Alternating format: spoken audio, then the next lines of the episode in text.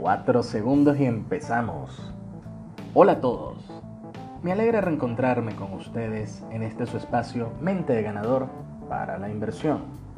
Estaba invirtiendo tiempo para brindar un contenido original y auténtico, donde pueda expresar algunas de mis opiniones sobre los temas que acá tratamos. Hemos titulado este podcast Mente de Ganador porque mi preocupación más importante es que todo aquel que ingrese a los mercados no sea víctima del desespero y de una codicia absurda que lo haga perder dinero por culpa de inescrupulosos. Existen muchísimos vendedores de humo. Quien les habla evita eso a toda costa, porque la realidad es que nos venden ideas del trading soñando que nos harán ricos a la vuelta de la esquina y no es así. Como bien dije en la primera edición de Mente de Ganador, quien te promete alto rendimiento en un instante corto te está engañando. Y es estafa segura. Sin más preámbulos, hablaré sobre dos temas polémicos e interesantes. Primero, el criptoactivo El Petro. Segundo, una metodología de negocios que me ha sorprendido gratamente como lo es la antropología de negocios. Empecemos con el Petro del cual no daré historias o anécdotas que las tengo, mucho menos opiniones políticas a favor o en contra. Me enfocaré en su uso como instrumento financiero, el cual, bajo la idea del comandante Hugo Chávez, era para estar respaldado en reservas de petróleo. Este día de Chávez vuelve a la luz con el tema del bloqueo financiero a Venezuela, de alguna manera para eludir. Ojo con este significado ya que la elusión es legal y legal es la evasión aquellas operaciones no permitidas por el sistema financiero común o el SWIFT o las wire transfers. Se crea el Petro luego de dos etapas de implementación y se decide en su white paper que tenga una capitalización de 100 millones de petros correlacionado con su valor tanto al petróleo como en diamantes y otros minerales. Se habla de que el algoritmo del petro es un híbrido entre prueba de trabajo y prueba de tenencia y el X11, que es el algoritmo del Dash, que es una división entre 11 subalgoritmos que permiten ahorro y eficiencia en el minado. Se dice que es preminado, pero el Petro contiene estas características. Pero en este sentido pasa algo que muchos se preguntan. ¿Cómo se come eso? ¿Cómo gasto eso? ¿A quién le cambio eso? En diciembre de 2019, el presidente Maduro otorga el, aguinaldo del medio Petro, el aguinaldo. Acuérdense que aquí con errores, detalles, la característica del programa. Otorga el aguinaldo del medio Petro, donde muchos lo aprovecharon en Traki, el cual dejó de aceptar ese instrumento, y en los establecimientos que tuvieran el biopago de Banco de Venezuela. Pero no todos tenían ese medio, y aún muchos siguen con el medio Petro, o los exchange y la superintendencia no lo han solventado. Tengo ahí un tema con 1.2 petros que mejor no sigo comentando. En resumen, lo que más desagrada de todo es que un mercado secundario a un 70% de descuento, y uno se pregunta, ¿qué sucede? Falta de confianza, falta de empoderar, dificultad del instrumento, una bola de tecnócratas hablando de cosas que nadie comprende. El dinero fiat sigue siendo el rey del universo. Pues les respondo, creo que el Estado venezolano hizo mal en crear Exchange, y en haber socializado inadecuadamente un activo financiero falto de confianza. Y no porque no cree en él, sino que su función de ser generador de flujo de caja para la hacienda pública no se está cumpliendo. No estamos generando una economía verdadera. Nos basamos en discursos políticos, y no porque no se puedan dar, sino que hay que ser efectivos y no generar absurdos financieros pagando deudas con más deuda, tratando una cripto como un bono de deuda y no estoy de acuerdo con eso. Creo que era preferible que el Estado concentrara todo sin darlo a particulares. Eso no generaría un absurdo spread de 70%, o gente vendiendo por teleras a un precio de 3 millones de bolívares. Si el pago de combustible se hará con Petro, hay que empoderar a la gente, que cualquier mortal comprenda cómo se usa eso, que la gente confíe más en eso. He comprendido que muchas veces las soluciones no son por simples KPI o indicadores de gestión. Estas vienen de lo humano, de lo cultural, de la idiosincrasia, de saber cómo es el usuario, el venezolano de a pie, el trabajador que usa un vehículo automotor para su desplazamiento. Como dije en el anuncio, iba a conversar sobre una metodología que a mí llegó a los serendipia. Ya estamos aquí en el segundo punto. Estaba haciendo aquí algún detalle con el teléfono. Ups. Y de la cual esta metodología, su pionera en su implementación en Latinoamérica, es una emprendedora colombiana de nombre Natalia.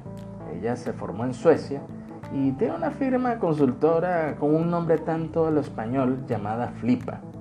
Oye, yo me pregunto, ¿flipar? Si flipar es como algo muy chévere. Hombre, tío, estoy flipando con este nombre, ¿eh? Hombre, esto está demasiado flipante. Aunque en cierta manera hay unos detallitos con el Petro que para mí no son tan flipantes, pero debemos hacer que sea bien flipante todo este tema, ¿eh? Esto se llama antropología de negocios. Esta, como todo estudio de la antropología, es una, valga la redundancia, estudio de los factores culturales que inciden en la actividad comercial o en el giro de un negocio. Ella se soporta en dos elementos para su research o su investigación, la etnografía y la netnografía, que no es más que análisis culturales por regiones físicas y por redes digitales respectivamente. Les anuncio que tengo la intención de crear un proyecto que use estas herramientas sociales y humanas para lograr confianza y aceptación del petro en una región turística por excelencia de Venezuela. De igual forma, que estas ideas sean adaptables a cualquier proyecto cripto. Me encuentro totalmente convencido que es necesario enfocarse en la adecuada experiencia de usuario, ya que no vale solamente una interfaz bonita de la página o de la app. Generar posibilidades materiales a los usuarios con aspecto y forma intuitiva que la intuición lleve lo racional que va enmarcado en el adecuado funcionamiento y uso. Pero no voy a ponerme filosófico, aunque me voy a lanzar un podcast modo Uslar Pietre, filosofía para amigos invisibles. Y bueno, y con todos estos detalles, ritmos, faltas de producción, otro ruido, aire, ruido externo, aquí y allá y esto, bueno, quisiera hablarles un poco más, pero Creo que este punto final hace que deba familiarizarme aún más con todo lo relacionado a la antropología del negocio y apoderármelo aún más. De verdad, doy gracias que las redes me hizo cruzar con una profesional como Natalia que maneja el tema de antropología en Latinoamérica.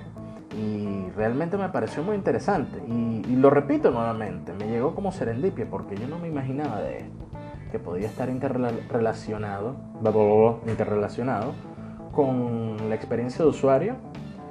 Eh, otra, vez otra vez enredándome, no improvise Gonzalo, no improvise, sé mente ganador, se ve que uno genera, genera el contenido, lo desarrolla, pero trata de que no sea más fluido. Bueno, yo estoy tratando de que sea lo más fluido posible. pero en fin, todo este tema de antropología de negocios se me cruzó con lo que es la experiencia de usuario. Y realmente me, ha parecido interesante para desarrollarlo e implementarlo en los proyectos digitales que vayamos a, desenvolvernos o, o interactuar. Pienso que en este caso del Petro es algo muy importante porque es algo donde lo humano interactúa con lo digital. Y creo que la experiencia de usuario es clave para poder darle un empuje y una aceptación mayor a todo esto del Petro, que para mí criterio muy particular, ha sido, ha sido un tanto problemático. Ya que, si vamos, si tenemos un 70, un 80% de descuento en los, en los mercados, tanto primario como secundario, creo que, creo que la cosa es un poquito, un poquito grave.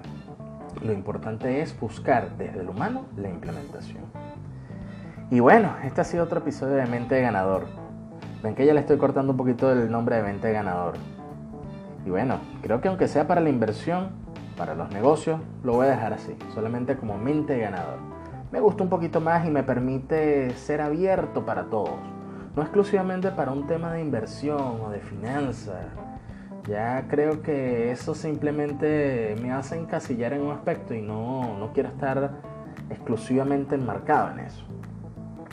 Y bueno, si te gustó, agrégame en tu red LinkedIn y agrégame también en el canal Telegram Mente de Ganador para la Inversión que lo voy a reducir, por cierto, a mente de ganador, donde yo posteo algunas cosas, retuiteo, bueno, creo que no es el, el adecuado uso del espacio, hago un reenvío de otras informaciones de otros canales de Telegram, iba a decir canal de YouTube, pero en fin, creo que voy a reducir esto a mente de ganador. Lo importante es que tengamos una mente de ganador para todo, para el marketing, en el pensamiento, para la misma inversión y para el trading también, pero no quiero centrarme como un especialista en el trading, porque todo el mundo al final va a creer de que uno es gurú o que es milagroso para hacer plata y dinero y ser millonario de la noche a la mañana. No se crean, yo no les voy a estar vendiendo de que tengo un Lamborghini en la puerta de mi casa, ni que tampoco tengo unas pantallas muy grandes y que estoy generando rendimiento del 100%. No lo voy a hacer ni nunca lo haré. Yo quiero es vender ayuda, formación y capacitación también que pronto estaré desarrollando eso y obviamente por esta vía de mente ganador lo estaré anunciando. Bueno amigos, muchas gracias. Este es Gonzalo y hasta la próxima.